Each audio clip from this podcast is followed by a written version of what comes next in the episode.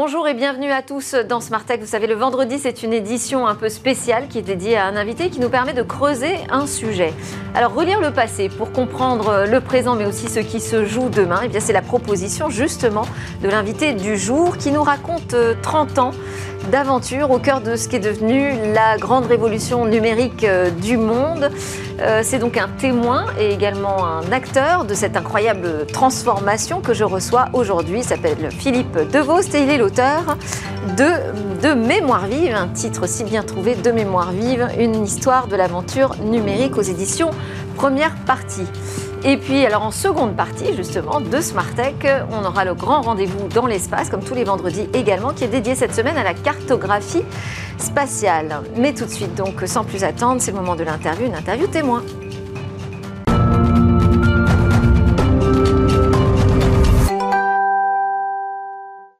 L'invité de Smartech aujourd'hui est l'auteur de ce livre euh, au titre si bien tourné de Mémoire vive, une histoire de l'aventure numérique, paru aux éditions Première partie. 30 ans d'histoire, 30 ans d'aventure professionnelle racontée euh, bah, au cœur de, très nombreuses mutations. On parle des télécoms, de l'informatique, du numérique, mais des mutations aussi euh, sociétales. On voit ces petites histoires qui forment au fil des pages et puis aussi avec une analyse rétrospective, cette grande histoire. On y raconte euh, la naissance euh, de l'Ethernet ou encore celle d'IBM, mais surtout on découvre les coulisses de ce qui a profondément changé le monde, et en cela, ça restera un livre d'actualité.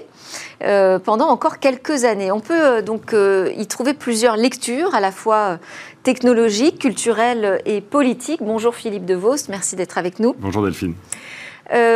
Quel était l'objectif du, livre? Parce qu'on a l'impression qu'il s'adresse finalement à divers publics, des publics très différents. Oui, c'est tout à fait juste. Euh, j'ai souhaité à la fois euh, transmettre, mais surtout transmettre des interrogations euh, qui sont récurrentes. quand encore aujourd'hui on entend parler de souveraineté numérique, on oublie que ça fait près de dix ans qu'on parle de souveraineté numérique sans avoir fait grand-chose sur le sujet. et, l'ambition, c'est à la fois d'éveiller, de susciter des questionnements plus profonds chez nos dirigeants publics, euh, chez nos dirigeants d'entreprises privées, euh, mais aussi d'ouvrir les yeux des étudiants que j'ai la chance de, de, Parce que vous former. Êtes le directeur général de l'EPITA, une école d'ingénieurs logiciels. Voilà, je suis retourné à l'école en quelque sorte, et, je m'aperçois que nos étudiants, autant ils maîtrisent sur le bout des doigts toutes ces technologies parce qu'ils font, ils développent, autant ils ont très peu de recul sur ce qui a conduit ces technologies à être ce qu'elles sont. Et alors, euh, ça permet cette euh, lecture euh, rétrospective parce que vous prenez vraiment le recul nécessaire hein, en racontant à la fois comment vous avez traversé ces épisodes, vous nous donnez la big picture. moi, ce que j'ai noté, c'est ce rôle assez majeur de la régulation, le rôle qu'a tenu la régulation dans cette transformation. je pense notamment au démantèlement d'AT&T. C'est en page 76 où vous dites que euh, la bagarre épique entre les métiers des télécommunications et de l'informatique avec les champions respectifs AT&T et IBM, en fait, ça explique cet essor de l'industrie euh, d'Internet, fruit d'une régulation très avant-gardiste.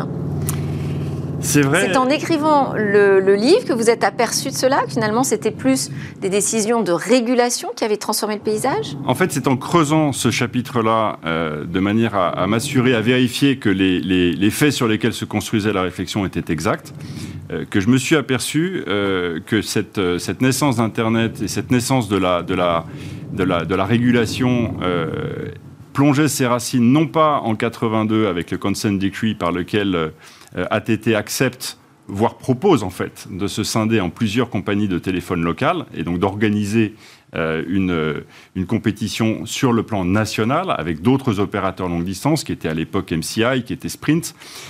c'est à cette, cette époque-là, elle remonte encore à avant et elle est issue en fait d'une bagarre absolument phénoménale entre d'un côté AT&T qui avait dans ses laboratoires les Bell Labs, les fameux Bell Labs à Murray Hill dans le New Jersey, des brevets complètement clés sur le transistor, c'est-à-dire la brique de base qui allait permettre à l'informatique de se déployer. Et de l'autre côté, IBM, qui, qui, ne rêvait que d'une chose, c'était de pouvoir mettre sa puissance de calcul au service des télécommunications euh, donc IBM rêvait de devenir opérateur, ATT rêvait de devenir d'une certaine manière constructeur euh, d'ordinateurs, et, les deux n'arrivaient pas à se rencontrer. Euh, et c'est IBM qui a forcé le régulateur à considérer que le monopole d'ATT sur tout le territoire américain était gigantesque et beaucoup trop étendu. et c'est par étapes qu'on est arrivé à cette régulation par laquelle le monopole des télécoms d'ATT est fragmenté aux États-Unis nos, régulateurs européens à ce moment-là se disent waouh, c'est euh, la concurrence finalement, elle est bonne pour le marché. Euh, on voit l'Union européenne d'abord et avant tout comme un marché de consommateurs. On va donc leur offrir les meilleurs prix. Pour ça, il faut scinder, casser les monopoles qui, pour la plupart, étaient des opérateurs nationaux historiques. Et donc, avec quelques années de retard, parce que c'est compliqué de mettre en place une régulation, euh, on organise sur notamment le marché du mobile euh, la répartition euh, des marchés nationaux entre trois voire quatre opérateurs. On organise une concurrence féroce. Euh, on fait baisser les prix. on s'aperçoit un peu trop tard que bah, plus vous baissez vos prix, plus les opérateurs ont des difficultés à garder des marges pour investir, pour continuer à développer des technologies. et à ce moment-là, au même moment, on ne s'aperçoit pas qu'aux États-Unis, tout est en train de se reconcentrer, puisqu'aujourd'hui, vous avez trois opérateurs dominants qui couvrent l'ensemble du marché américain, alors que sur le marché européen qui a une taille équivalente, euh, vous en avez encore une Mais alors, États-Unis ou Europe, euh, peu importe, je dirais à chaque fois, moi j'ai eu le sentiment que les opérateurs étaient un peu euh, d'un nom de la farce alors, je pense que c'est pas c'est pas totalement juste de le dire comme ça parce que les, opérateurs ont eu des contributions absolument colossales, y compris dans des domaines euh, qui n'étaient pas le strict domaine des télécommunications. enfin, vous dites à plusieurs reprises qu'ils se retrouvent cantonnés dans un certain rôle, que finalement la valeur part ailleurs, que euh, les géants du numérique leur laissent finalement toutes les tâches euh, ingrates et onéreuses. Ça, c'est vrai, euh, c'est très vrai. On voit très bien les, géants du numérique euh, se rapprocher le plus près possible euh, des nœuds de communication, voire financer de la pose de câbles Internet partout dans le, dans le, monde. Et dans le même temps, les, grands acteurs technologiques évitent très soigneusement de devenir opérateurs, de demander des licences, parce que la régulation s'avère être extrêmement contraignante. Je vais prendre juste un exemple. Vous dites les gagnants ont tout pris, sauf les ennuis. C'est à peu près ça. De ce point de vue-là. Ça, c'est la clé pour comprendre la, puissance des GAFAM aujourd'hui. Absolument, absolument. Ça, c'est la, la, clé. Et c'est parce que Internet, en fait, a permis de devenir une infrastructure de transport complètement universelle sur laquelle, progressivement, euh, grâce à la puissance de traitement, on a pu simuler, on a pu recréer des services qui, jusque-là, étaient des services télécoms. Aujourd'hui, dans votre téléphone, il y a probablement cinq ou six applications différentes par lesquelles vous pouvez joindre euh, quelqu'un euh, par la voix, donc faire comme si vous téléphoniez, euh, ou bien comme si vous, les, vous, puissiez, vous, vous, vous, puissiez les voir, mais ces opérations, à aucun moment, euh, ne sont non transitées par un opérateur, ne vous ont été facturées, elles sont noyées dans une consommation de services beaucoup plus large. De la data. De la data, absolument. Alors, vous avez été euh, dans cette aventure de Wanadu. Wanadu, vous le présentez un peu comme l'avenir du Minitel, finalement. Puis alors, on, on, découvre que le Minitel a presque eu sa chance aux États-Unis à un moment. Le Minitel a failli avoir sa chance aux États-Unis. France Télécom avait, à l'époque, encore une fois, été très très puissant, euh, avait des liens très étroits avec des grands opérateurs euh, nord-américains avec lesquels ils avaient simplement des échanges de, trafic et des échanges euh, d'interconnexion. et France Télécom a, poussé auprès du S-Ouest notamment et auprès de ses, partenaires la possibilité de, de, déployer les services télématiques. Et ils se sont en fait heurtés à, une barrière qui n'était pas tant technologique euh, que culturelle. Je dis pas technologique parce que tout le monde a oublié que dans les années 80, avec une simple boîte qui était le Minitel, euh, avec des débits qui étaient ridicules, vous étiez déjà capable euh, de consulter vos comptes bancaires de manière sécurisée et de faire des opérations. Passer des commandes, une sorte de, store d'applications disponibles. Sauf que ça reposait sur une infrastructure de télécommunication pensée par un opérateur de télécom, alors qu'on avait déjà cette ambiguïté en cours aux États-Unis, issu de la bagarre entre ATT et IBM, où, ces deux mondes essayaient de se faire la course. Alors, ce qu'on a vu euh, à l'image, c'est la, première page euh, de Wanadu, pendant que vous en parliez, euh, qui est encore en fonctionnement. C'est une des toutes premières pages d'accueil de Wanadu, des débuts. à l'époque, l'essentiel de l'arborescence du site était statique. Donc c'était du HTML qu'on avait fini par, moi j'avais fini par relire à la main et corriger à la main juste avant l'ouverture le 2 mai 96.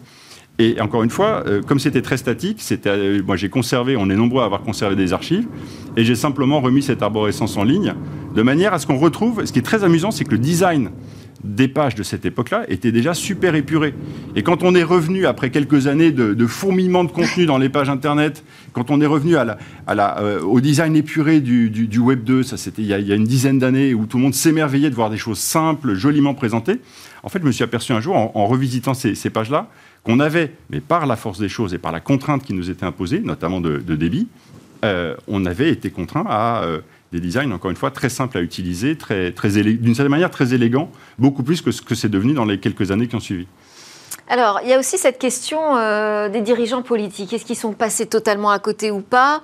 Euh, En fait, vous, vous abordez euh, ce, sujet aussi par le, premier désastre, j'allais dire, du, cloud souverain, quand on a mm. essayé de s'organiser pour créer mm. notre propre cloud. Donc, c'était quand même une prise de conscience, finalement, qu'il fallait agir déjà dans, dans ce domaine. Qu'est-ce qui s'est passé? Ce qui s'est passé, c'est une succession d'événements compliqués. Euh, ce qui s'est passé, c'est que lorsque vous mobilisez des fonds publics euh, pour proposer euh, des, grands projets, vous avez des acteurs industriels qui sont très bien organisés et qui voient tout à fait l'intérêt parfaitement légitime d'utiliser ces fonds publics. et vous avez ensuite des enjeux classiques de gouvernance, c'est-à-dire d'alignement d'intérêts entre ceux qui organisent les projets et ceux qui les développent. Et là, vous nous dites, dès le départ, dans le livre, hein, vous racontez que dès le départ, c'est mal parti. C'est mal parti dès le départ parce que euh, les, en, fait, pour être, pour être très concis, c'est mal parti dès le départ parce que je pense que la puissance publique euh, avait beaucoup de mal à comprendre de quoi on, parlait et avait beaucoup de mal à comprendre le jeu d'acteurs qu'il allait falloir mobiliser pour pouvoir faire quelque chose. Euh, et quand en plus vous ajoutez à cela le fait que au milieu du, du, démarrage du projet, vous avez une alternance politique, vous avez un changement de président de la République, vous avez un changement de gouvernement, et même si le programme d'investissement d'avenir avait été construit pour euh, tenir ce, type d'aléa, enfin résister à ce type d'aléa, euh, bah, la décision à la fin de se dire, euh, il y avait un projet au départ, ensuite il y en a eu deux. deux, c'est il faut choisir. choisir, c'est ne rien faire ou faire les deux ou en choisir un sur les deux. Sauf qu'on oublie tous que choisir, c'est dire non. Et que non, pour une personnalité politique, c'est un mot qui est très difficile à prononcer. Alors, vous rendez quand même hommage au passage à NKM, Nathalie Kosciusko-Morizet, hein, au moment où justement vous, vous passez à la Caisse des dépôts et consignations pour euh, travailler sur ces programmes d'investissement euh, d'avenir. Vous dites que, vous la présentez finalement comme celle qui est la première à avoir vraiment compris les enjeux et l'investissement nécessaire pour faire émerger euh, une tech française.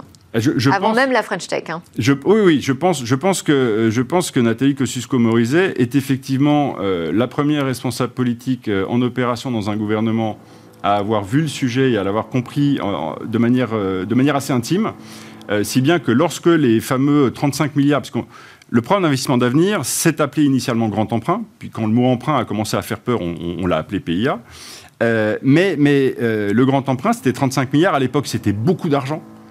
Euh, et elle a réussi à négocier dans l'attribution de ces différents enveloppes d'investissement, elle a réussi à négocier 4,25 euh, milliards d'euros sur les 35 milliards du plan.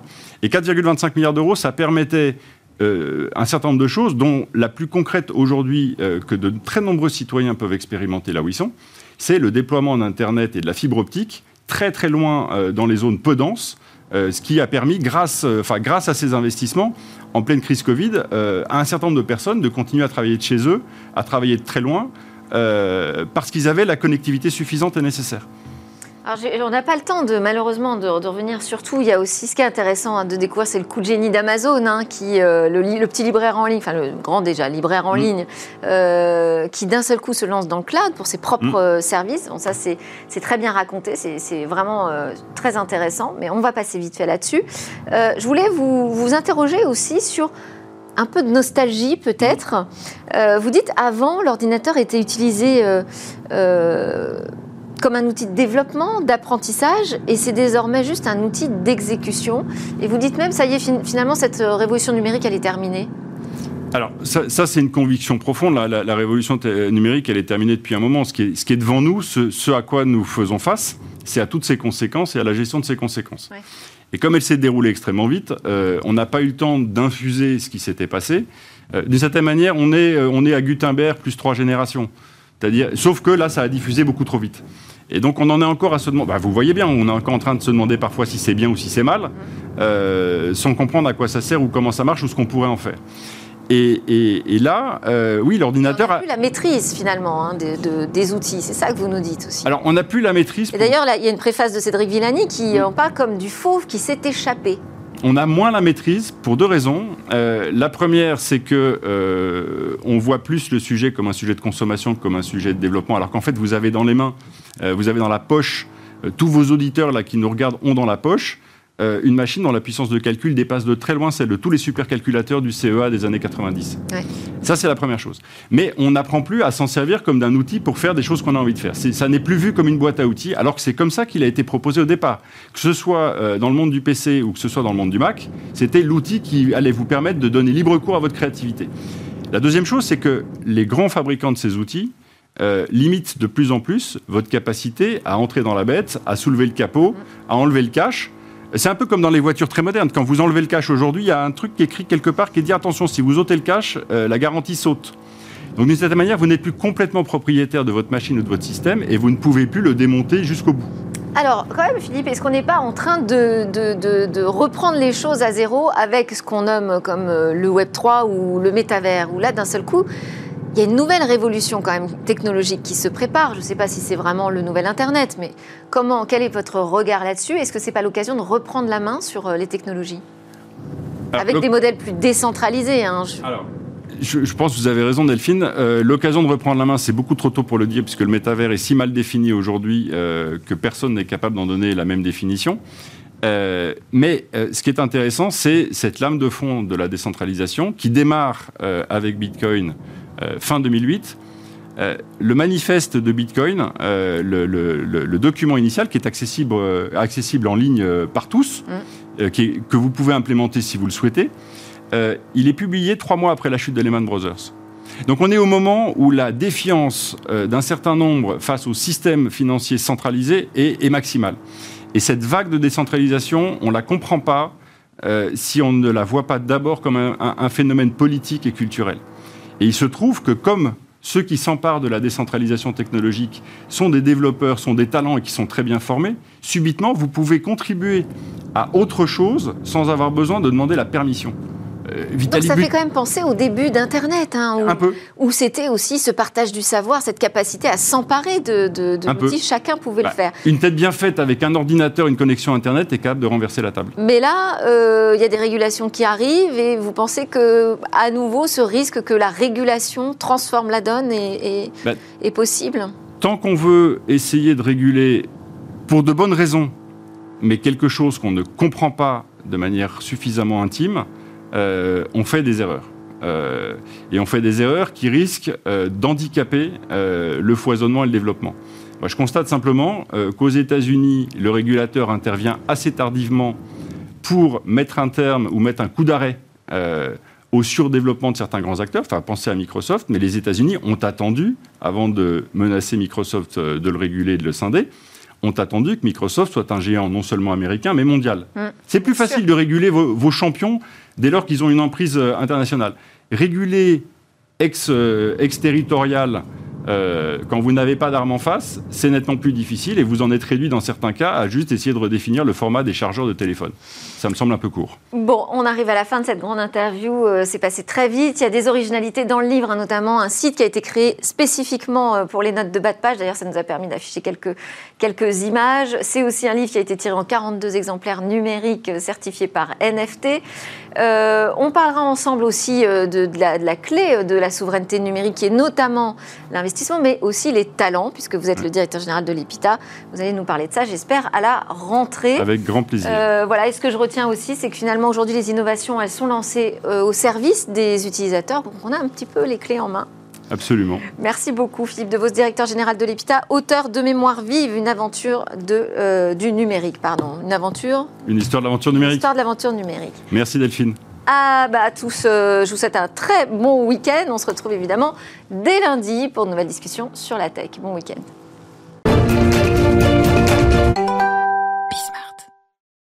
Smart Space, c'est parti. Bonjour à tous et bienvenue dans votre euh, rendez-vous hebdomadaire dédié au secteur spatial. Cartographier les turbulences dans l'espace pour mieux communiquer, remplacer les ondes par euh, des lasers et prodiguer une méthode de communication 100 fois plus efficace euh, aux télécoms. Ça, ce sont les objectifs des deux sociétés qui sont en plateau avec nous aujourd'hui. À nos côtés, nous avons euh, Jean-Édouard Communal, cofondateur de Miratlas. Bonjour. Bonjour. Bienvenue sur euh, le plateau de Smart Space. À côté de vous, il y a Jean-François Morizur, fondateur et président de Kylabs. Bonjour. Bienvenue à tous les deux. Aujourd'hui, on va parler euh, d'espace de communication, de télécommunication. On va voir comment ces deux secteurs s'imbriquent, le secteur des télécommunications et le secteur euh, spatial. Mais d'abord, Jean-Édouard, est-ce que euh, vous pouvez nous parler un petit peu de votre technologie? Vous avez développé ce qu'on appelle l'intégration Sky Monitor. Euh, monitor, ISM, qu'est-ce que c'est précisément Alors en fait, c'est, euh, ça s'apparente à la fois une petite station météo et un observatoire euh, astronomique robotisé. On a pris le livre des astronomes et qui caractérisait très bien les nuages, les turbulences et l'absorption pour observer les étoiles. C'était ce qui les intéressait. Hmm. On a écrit un ou deux chapitres de plus et l'idée c'était de proposer toute cette solution-là qui permet de, de vraiment savoir comment la lumière est affectée par l'atmosphère, la propagation de la lumière affectée par l'atmosphère, mhm. pour offrir ça de façon euh, très compacte, très fiable, et pour s'adresser au marché des télécoms plutôt qu'à celui de l'astronomie. Hmm. Voilà. Donc au-delà de cartographier euh, les turbulences, c'est vraiment étudier la réaction euh, du passage des ondes ou du laser dans l'espace. alors à travers l'atmosphère. On se sert des étoiles, donc euh, de la lumière des étoiles qu'on connaît très très bien. les magnitudes, leur position, tout ça c'est très très bien connu. Euh, des étoiles et du Soleil. Et en se servant des étoiles comme source de référence, on sait ce qu'on doit voir et on observe quelque chose de différent. Donc la différence, c'est l'atmosphère.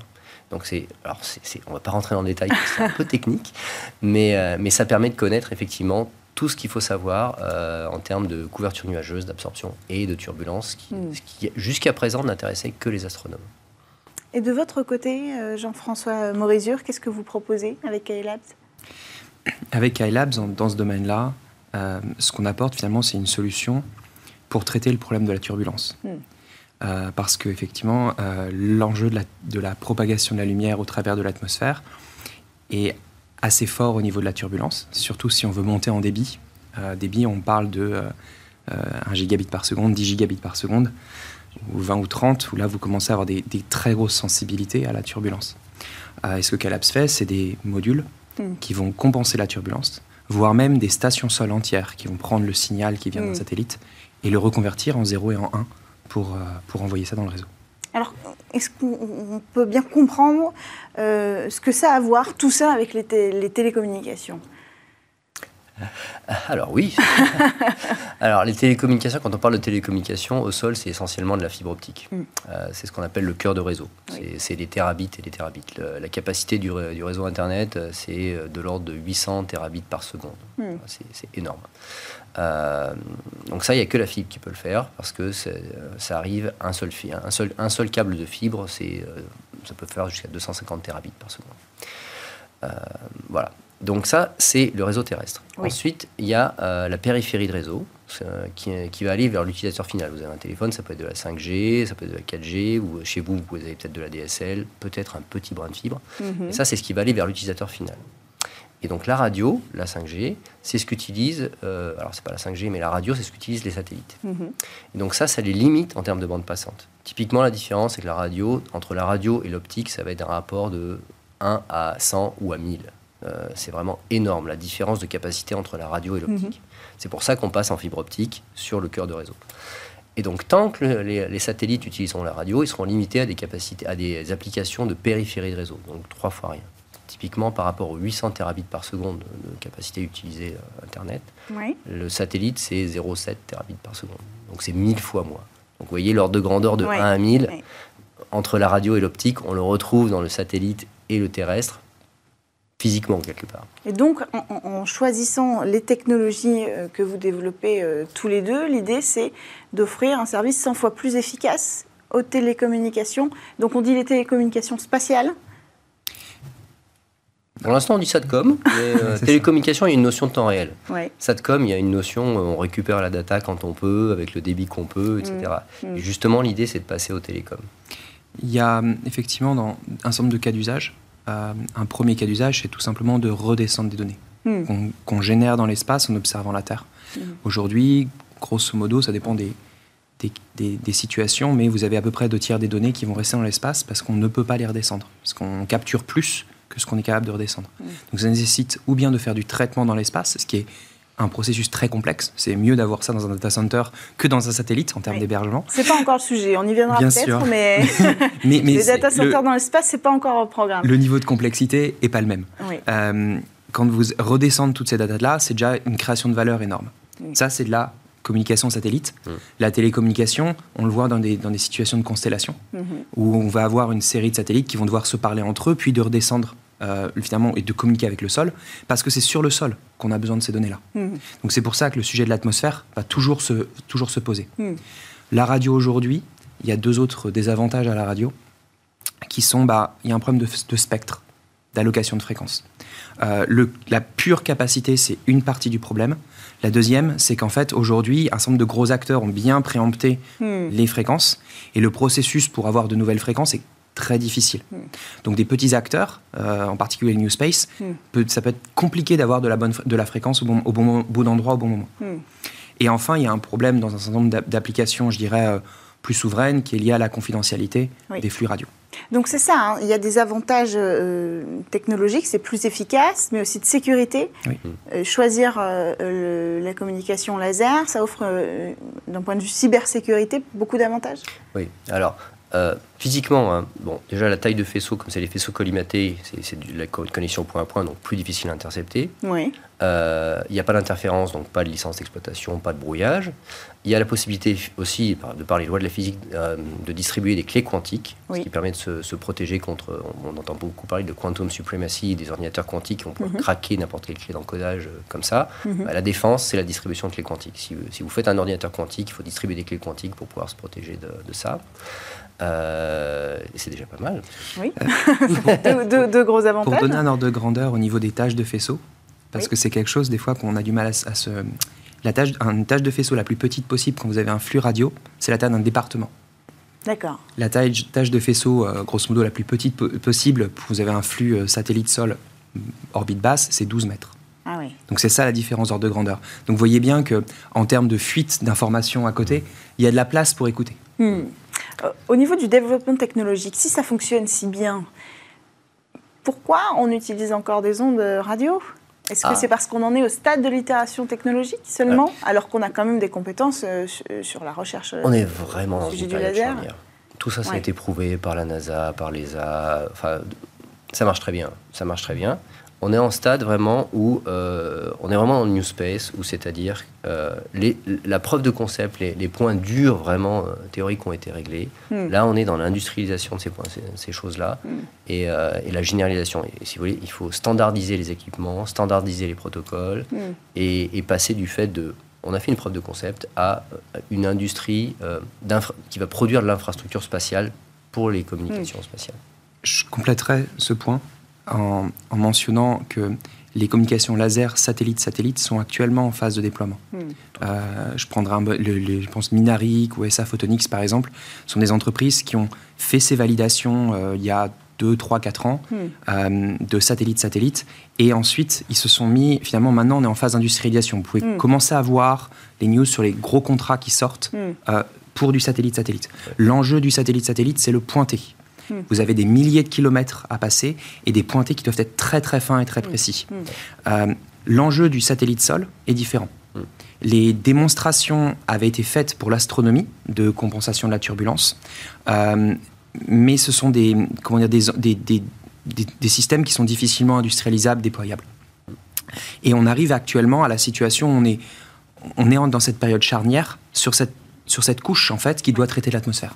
C'est un moment important parce qu'il y a un besoin de plus en plus fort de la part des télécommunications parce qu'il y a un besoin croissant de connectivité, euh, parce qu'il y a aussi les technologies euh, de demain, les voitures autonomes. Enfin, on va avoir besoin de plus de connectivité, donc il faut aller plus vite sur le développement et l'industrialisation. Alors, il y a un besoin. Euh, il y a un besoin. L'espace amène deux choses. Il amène euh, d'une part euh, une amélioration au niveau de la latence, hmm. parce que la vitesse de la lumière dans l'espace est plus rapide que dans la fibre optique. Encore une fois, c'est la physique. Et la deuxième chose, c'est euh, une couverture qui est intrinsèquement mondiale. Une fibre, une fibre optique, vous la tirez un point A ou un point B, vous avez relié un point A, un point B. Hmm. Si vous déployez une constellation, même si c'est pour relier Paris et, Londres, euh, ou Paris et New York, etc., de fait, vous avez couvert toute la planète. Donc ça, c'est une grosse différence. Oui. Et euh, sur les liens optiques, donc il y a trois types de liens. C'est les intersat- intersatellites dans l'espace, c'est ce qui est le plus simple, ça c'est déjà opérationnel. Le lien des... enfin, ça commence. Euh, Elon Musk, d'après Elon Musk, il a activé ça la semaine dernière. Voilà, il y a 15 jours. exactement, D'après, Elon. Euh, les liens descendants, c'est plus facile parce que Oui. ça, ça a été déjà fait. Ce qui est compliqué, c'est les liens montants. Oui. Alors, et là, y a, y a trois, il y a trois types de liens. C'est les liens vers les satellites géostationnaires. C'est assez simple, entre guillemets, hein, parce que le satellite est apparemment immobile. Et plus on se rapproche de la Terre, plus on arrive vers un satellite en orbite basse, plus son mouvement apparent va être difficile. et Hmm. plus le problème de pointage, acquisition et tracking va être compliqué. Hmm. Et, mais à chaque fois, il y a ce problème de traverser la couche atmosphérique. Qu'est-ce qui explique Est-ce que c'est le développement de ces technologies qui explique que les télécoms reviennent dans le secteur spatial pour développer euh, leur marché? Je pense que ça- c'est le né du fait que euh, c'est plutôt une question d'offre.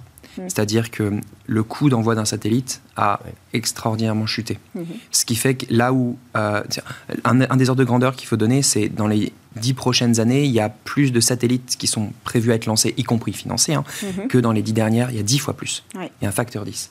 Euh, ça, c'est, et c'est pas des agences. C'est pas les agences gouvernementales qui vont payer dix fois plus cher. Mm. C'est, du commercial. Euh, et ça, c'est vraiment euh, quelque chose de magique d'avoir des lanceurs de moins en moins chers, des satellites de plus en plus petits. Euh, et ça, quelque, quelque part, c'est ça qui crée une capacité. Mm.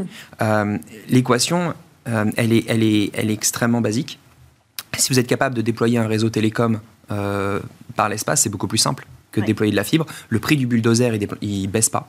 Par contre, si vous êtes capable technologiquement de réduire le coût de vos satellites, euh, ou d'augmenter leur débit par satellite, Mm. euh, vous avez une, vous avez une, une capacité d'aller vers Mm. des réseaux télécoms qui vont commencer au début par des réseaux euh, où c'est très compliqué d'amener une fibre Mm. euh, au milieu de nulle part, ou euh, une plateforme pétrolière, ou euh, on, peut, on peut inventer un certain nombre de cas d'usage.